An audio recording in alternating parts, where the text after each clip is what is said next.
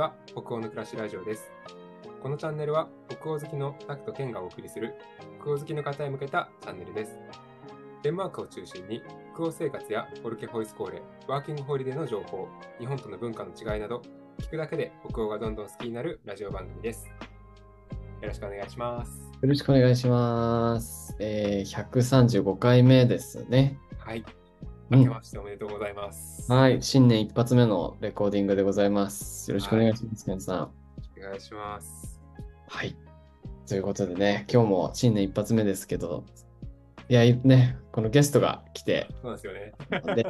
早速そうそう、し年末年始どうだったとかではなく、早速ゲスト会ということで、ああのお招きしていきましょう。えっ、と、はいスカイスフォイスコーレに通われていたケイカさんですね。よろしくお願いします。はじめまして。よろしくお願いいたします。お願いします。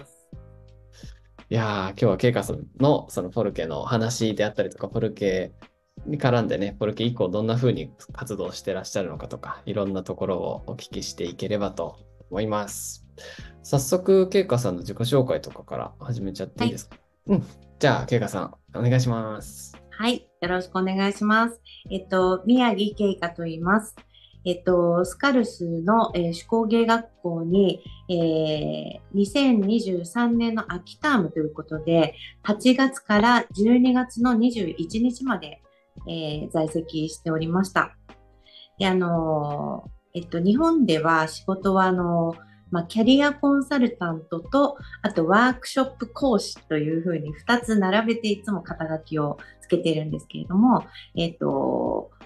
まあ、後で話に出るかもしれませんが、いろいろなことをに興味があって、たくさんやりたいんだけど、一つに絞れない人のための、まあ、キャリアコンサルタントと、あとは、えっと、ガラスペンで絵を描く講座っていうのを定期開催してまして、えっと、その他にも、まあ、いろいろワークショップやってます。で、今回、スカルスに行って、いろいろ手工芸をたくさん学んできたので、まあ、そういうものを混ぜながら、今後ワークショップをやっていきたいと思っています。よろしくお願いします。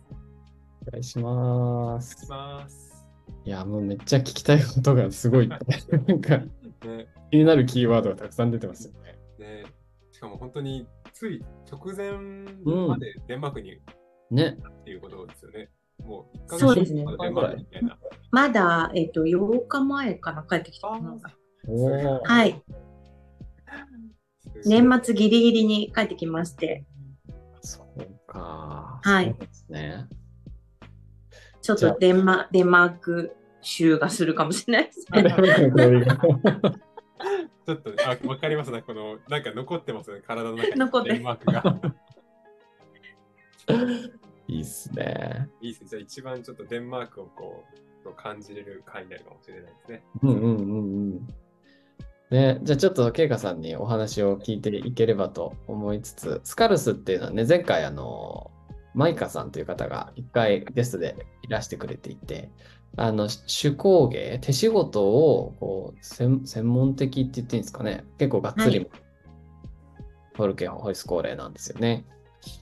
ね、ちょっとその前提として、スカルスって手工芸のフォルケなんだよっていうところをちょっと出して、はい。まずは、ペイカさん、どうしてデンマークを選ばれたのかというか、なぜデンマークってところから聞いてみてもいいですか、はい。えっと、あの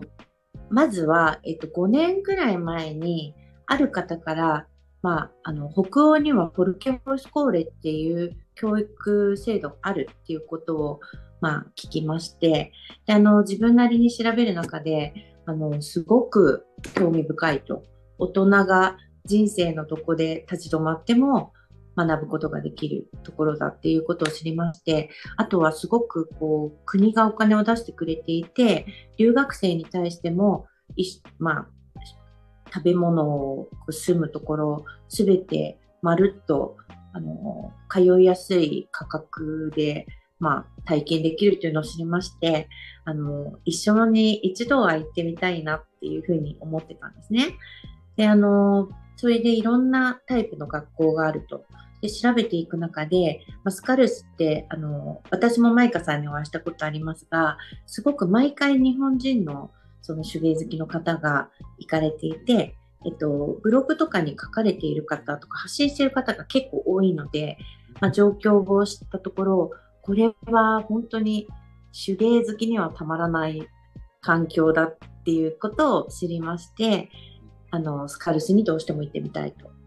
いうことで、えっと、申し込みをしました。まあ、そういった経緯ですね。わあ、ありがとうございます。前回、マイカさんがね、いらっしゃった時に、あの、手芸好きの方にとっては天国ですみたいなことを あのおっしゃってたなと今ちょっと思い出したんですけど、どうどうです？あのケイカさんは普段から、はい、デンマークに行かれる前から結構手芸とかも？そうですね。あの何か習ってやっているというよりは自分で好きで本とか、まあ、インターネットを見ながらあのものづくりをするのはすごく好きでで特にあのスカルスはいろいろな課題があるんですけれどもその中でもあの洋裁洋服を作るソーイングの授業にすごく興味があってでえっと行きましたはい。そこは手芸好き、ね、手芸まあ、学校とか習専門で習ってなくても、まあ、楽しめるというか、まあ、本当に手芸好きだったら誰でもこう楽しめるような場所。そうですね。あのまあ、ネットに結構写真が上がっていますし、私あの行ってから初日からほとんど毎日毎日1000文字ぐらいあののボリュームでその日あったこととか思ったこととかかなり私的な日記をインスタグラムに上げていたんですけれどもあの、行ったその日に、まず、なんだろうな。あの、すごい可愛いんですよ、学校が。で、もうドアを開けた瞬間に、すごく大きい、あの、ボタンのオブジェがあったりとか、ハサミの、あ、ボタンのオブジェ。ね、はい、すごい大きいのが飾ってあったりとか、あとは、えっと、先生たちが作ったすごい素敵な作例がいっぱい刺繍とか旗織りとかレーザークラフトとか洋裁の洋服とかいろいろなものがあの本当にセンスよく飾ってありましてあの日本人の、まあ、留学生たち私たちのタームは7人いたんですけれども、はい、あのみんな「かわいいすごい!」が止まらなくてで、あの、デンマーク人の同級生たちが、まずは可愛いとすごいっていう日本語をすぐ覚えちゃう。もう言い過ぎて。言い過ぎて。それだけなんかね、はい、綺麗なものとか、なんかセンスがいいって言ったらなんか言葉がすごいチンプですけど、はい、洗練されたものがすごく、はい、そういう環境だったんですね。そうですね。はい。経過さんはい。あ、ごめんなさい。はい、どうぞどうぞ。はなんか、どんなものを作られたとか、はい。に取り組んだみたいなので、どうですか？えっと、あのー、授業は、えっと、大きく4つの、まあ、メインの軸がありまして、えっと、まずは私がすごい好きなソーイングと、あとは編み物と刺繍と旗織り。でこれはメインの授業として全員がまあ、やる授業なんですね。で、あの、私正直は、えっと、ソーイング以外はほとんどやったことがなかった。で、苦手意識もすごいあったんですけれども、かなりの時間、その4つに、まあ、時間が割かれているっていう状況で、で、他には、まあ、選択授業として、まあ、ありとあらゆるものがあります。糸を染める染色とか、あとは陶芸とか、あとシルバー、アクセサリーを作る。あとはレザークラフトとか、あとドローイングですね、絵を描くとか、うん、まあ、そういうアートとデザインに関する項目が、まあ、4ヶ月の間にギューって詰まってる感じです。わあ、面白い。で、なんかせん、あ、どうぞどうぞ、ケツさん。ごめんなさい、ちょっとなんかすごくこう純粋に気になったことなんですけど、あの、全然、あの、デザインとかがやっぱり習ってもないし、わかんないんですけど、なんか日本とこのデンマークのそのデデザインというかそういう手仕事のなんか違いって、なんかどういうのがあるのかなっていうのでもちょっと気になったんですけど。えっと、私自身もそのデザインとか、あの、手工芸を日本で習ったことがないので、えっと、向こうに行って初めて、あの、学んだっていう形なんですね。ただ、まあ、イメージとしては、その、完璧な何かに近づけていく技術を学ぶっていう方向性がちょっと日本は強いかなってうん。思っていてうん、その、例えばワークショップとか、あの、まあ、そういうものも先生の作例があって、それをみんなで作っていく上手になるために技術を学びましょうとか、まあ基本でそれに、うんじゃあ今日は皆さんでこれ作ってみましょうねみたいな。そうですね。なんかそういうのが多いかなと思って。で、あの、何かをコピーするとか、あの、まあ、一旦作ってみるっていうのはもちろん技術の習得にすごく近道な部分もあるかもしれないんですけれども、あの、デンマークでは、まず、すごいちっちゃなサンプルを作るんですよ。で、そこで最低限の技術を学んで、その後はほとんど自由。うわ、面白うん。だから自分が何を作りたいかとか、何に惹かれるかとか、どういうものを形にしたいのかっていうのを常に問われてる気がしました。自分のこの、なんだろう、インスピレーションとか、こういうなんかこう、想像力みたいなのをどんどんどんどん、じゃあ、そこになんかつぎ込んでいかないといけないみたいな。そうですね。あの、すごくハードなスケジュールで、はいえっと、まあ、フォルケみんなそうだと思うんですけれども、朝8時半に、まあ、モーニングアセンブリがあった後は、まあ、9時から3時半まで、あとスカルスの場合は夜の11時までワークショップルームが空いているので、い。ずーっと作るっている。ことが可能っていうぐらい、まあ、制作に没頭できる環境なんですね。で、その中で、えっと、なんだろうな、うん、何を作りたいっていうことに対して先生はサポートしてくれるし、もちろん作例をそのまま作るでもいいんですけれども、うんと、日本の教育よりも、やっぱり自分がどうしたいっていうことをすごくいろんな角度からうん聞かれたような、個人的にはそういう印象があります。うわ、面白い作品。作り一つとっても、自分がどういうふうに作りたいのっていうのをすごい、なんか何度も自問自答しながら進めるみたいな。そうですね。で、それに対するインスピレーションの種みたいなものとか、あと具体的な技術というのは先生がもうすぐそばで教えてくれるので、うん。なんかその、その流れに慣れるまで、ちょっと困惑したところもあります。あスピード感も速いし、小さなワークショップ入れると本当にもうものすごい数あったので、うん。はい。えーなんかちょっと聞いてみたくなったのは、そうやってこう、あなたはどうしたいの？あなたは何を作りたいのっていうのを常に問われ続けていくわけじゃないですか。はい。でなんか、多分日本で普通に暮らしていると、なんかこう言われた通りにしするとか、そういうものがすごい多いような気がするんですけど、そういう、うんあなたはどうしたいのって問われ続ける環境で、なんかご自身についてこう新たな発見とか、はい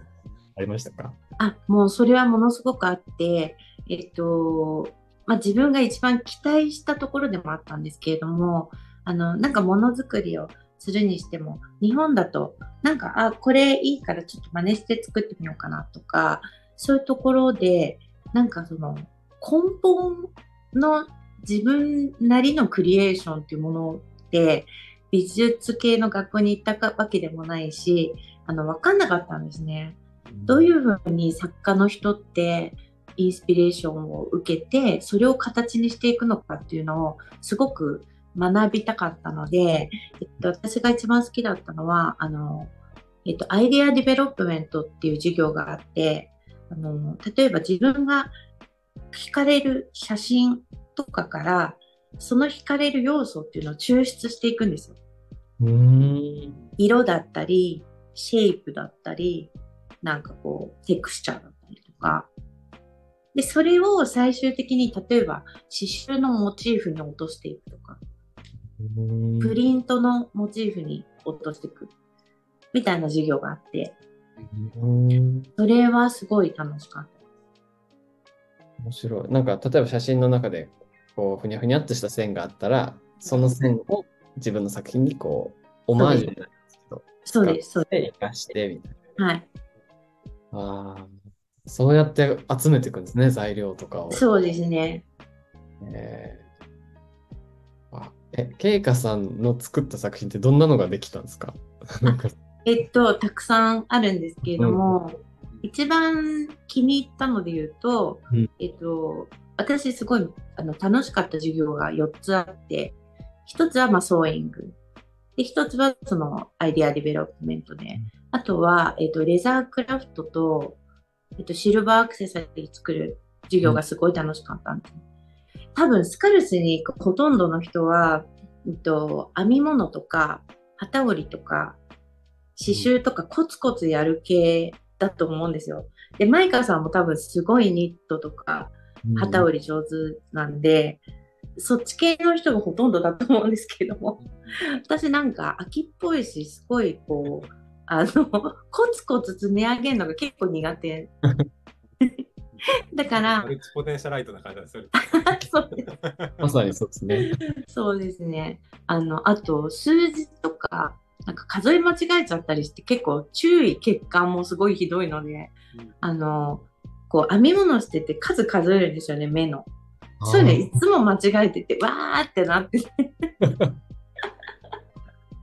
で、あの、でも、まあ、楽しみは見つけて帰ってきたんですけれども、なので、材料がもともとあって、例えば布であったりとか、革であったりとか、えっと、シルバーのこういうワイヤーだったりとか、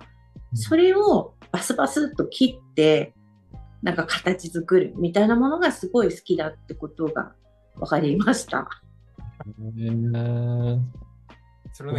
ざっくりいけるからみたいなことですか。そうですね。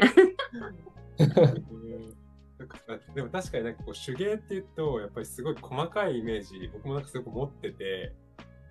なんかそれこそ本当コツコツできない人にはなかなか向かないよみたいなイメージあったんですよなんか、はい今のお話ちょっと伺ってあなんかそれだけじゃないのかもしれないみたいな自分にももしかしたらまだチャンスは残ってるかもしれない 大丈夫です。確かにね、なんかこう、いや、コツコツ私できないからスカルス行くの迷ってんだよな、みたいな人には、すごいいい ストーリーだったかもしれないですね。そうですね。あの、とにかく行く前はコツコツ型の、その、私は紐系って呼んでるんですけど、自分で。あの、あ編み物、紐からコツコツ作るやつがもう絶対無理って決めつけてたんですけど、ただ授業がありますし、あと、まあ、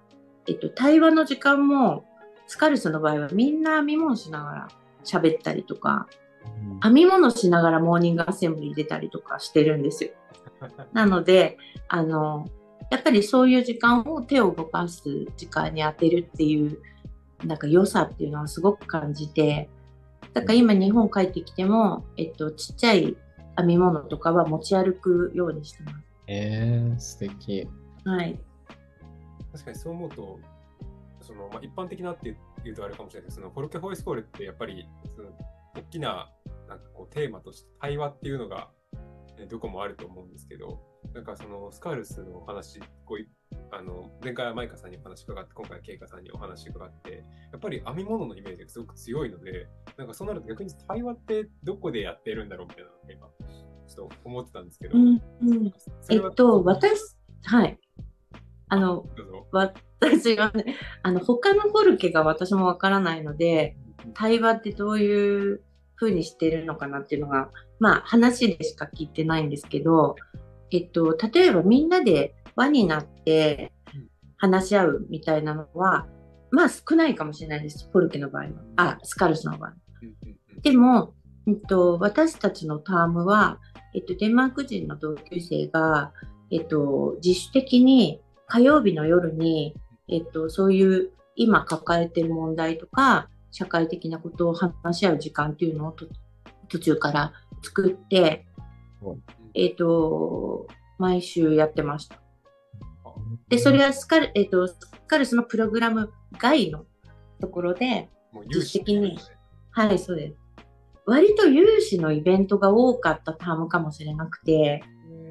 うんと、まあちょっと対話から話それちゃうんですけども、えっと、その有志のイベントで言うと、毎週火曜日の授業終わりの放課後は、 Viking swim って言って、やばフィフィヨルドが近いんですよね。はいフィヨルドまで行って、もうマイナス3度とかなんですけど、泳ぐっていうのやってました。うわなんかねぁ北欧の人ってそういうのやりますよね。ウィンターバーティングとかって言ってるかな。なんか結構、まあなんか、ちょっとスノップな人たちの流行りなのかなって思ったんですけど、それに毎週7、8人、私も行ってたんですけど、すごい。泳ぐったってこう、ジャブって浸かるぐらいなんですけど、でも、その海に入る、なんかこう、えっと、はしごがかかってるところのポイントに行ったんですけど、はしごにカチンカチンに氷がもう張ってる ところを、滑るな、滑るなってみんなで言って、入ってくる。で、で海は、そこのポイントも足つかないんですよ。うんだから、泳ぐとすると、立ち泳ぎして、わーって言って立ち泳ぎして、またその、はしごから戻ってくるみたいな感じ。え、そのマイナス3度の水に入るってどういう感じなんですか？もうみんな普通に水着で入ってて、うんうんうん寒いっていうより痛いです。いや いや、でしょうねって感じ。感覚なくなりそうで。そう、もう、ほんと入ってるのは数秒なんですけど、うんただやっぱりあの、肩、私は鎖骨までは頑張って使ってて、毎回。それで出てくると、まあ、すぐ、まあ、小屋みたいなのがあったんで、そこでわーって着替えて、なんかあの、38度とかのハーブ酒をちっちゃいカップにみんなで買って飲む。で、帰る。っていうのをやってました。あの、温める方法がそのじゃ38度で温まんない。そうそうそう。あ、38度のハハハウシを、ハーブティー、きっついやつをバーって飲んで、ねまあ、なんか、ブラッドサーキュレーションとかって言って、あんまサーキュレートし、マイナス3度で38度入れても、あんまなんか、サーキュレートしなさそうみたい。な感じ。そう、でもなんかそれをやったりとか、あとは、なんだろう、あ、すっごいこう、同じ姿勢で同じことずっとやってるじゃないですか、座りっぱなしで。なので、肩こりが みんなひどいわけですよ、途中から。なので、えっと、毎日5時から、えっと、アッセンブリーやってるホールでヨガやってました。それも自主的になんか、イベント。ヨガも良さそうですね。なんかねはい、ヨガ30分毎日やって結構助かりました。え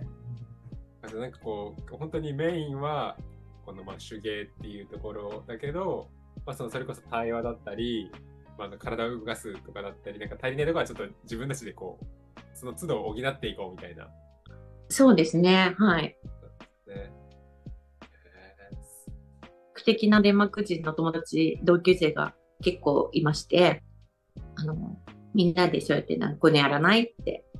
言って企画してくれて、みんなでなんか楽しむみたいな感じがすごくありました。ーうー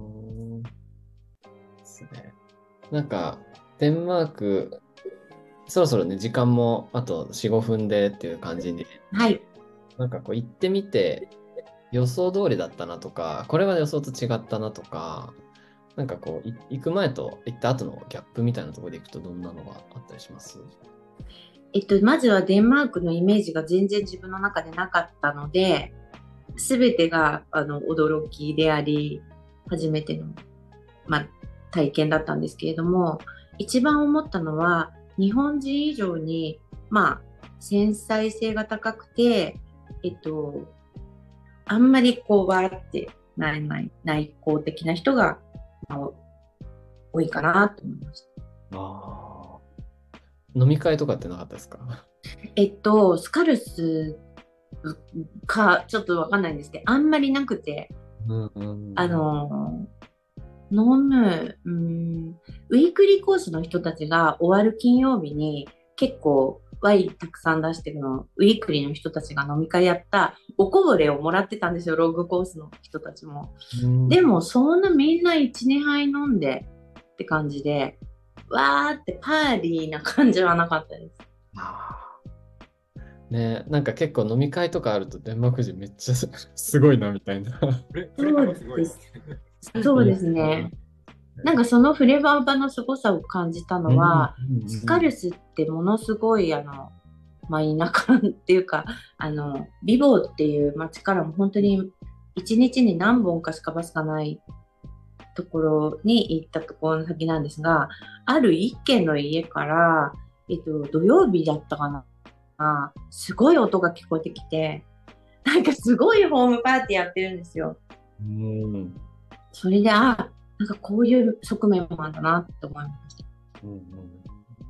ねでもなんか同時に繊細さっていうのもすごいあるからこそその手仕事とかねなんかセンスよくこう洗練されたものができてくるみたいなのもすごくあるんだろうなみたいな思いましたね。うん本当に日本人以上にはいね、こう、結構デンマークに行くと、なんかデンマーク人って日本人と似てるよっていう風に、似てるって言われるんだよみたいなこととかもね、話をよく聞いたりしますけど、なんかこう、確かに似てるなと思う部分もあるけど、やっぱりなんかこう、なんかち違う部分もすごい感じたりとか、なんか一概に似てるって言えないところが、なんかすごく、うんデンマークに行く時はすごく感じましたね。なんかそれこそ本当に、まあフレーバーがすごいとかは、うんなんかあんま日本人にはないなーってちょっと思ったりとか。うんね面白いですよね、デンマークの人。さあそしたらじゃあ前半この辺りまでにして続きは後半でということにしていきましょうか。で、はいなんか後半はこう、ケイカさんが帰ってきてどんなことをされているのか。あの冒頭にあった毎日戦時の日記みたいなものをインスタに上げている話とかもね、なんかいろいろ聞ければと思いますが。いろいろ、いろいろされてるそうなんで、いろいろ聞いてみましょう。ねはい。ということで、えっ、と、一旦前半この辺りにしておきたいと思います。あありがとうございました。ありがとうございました。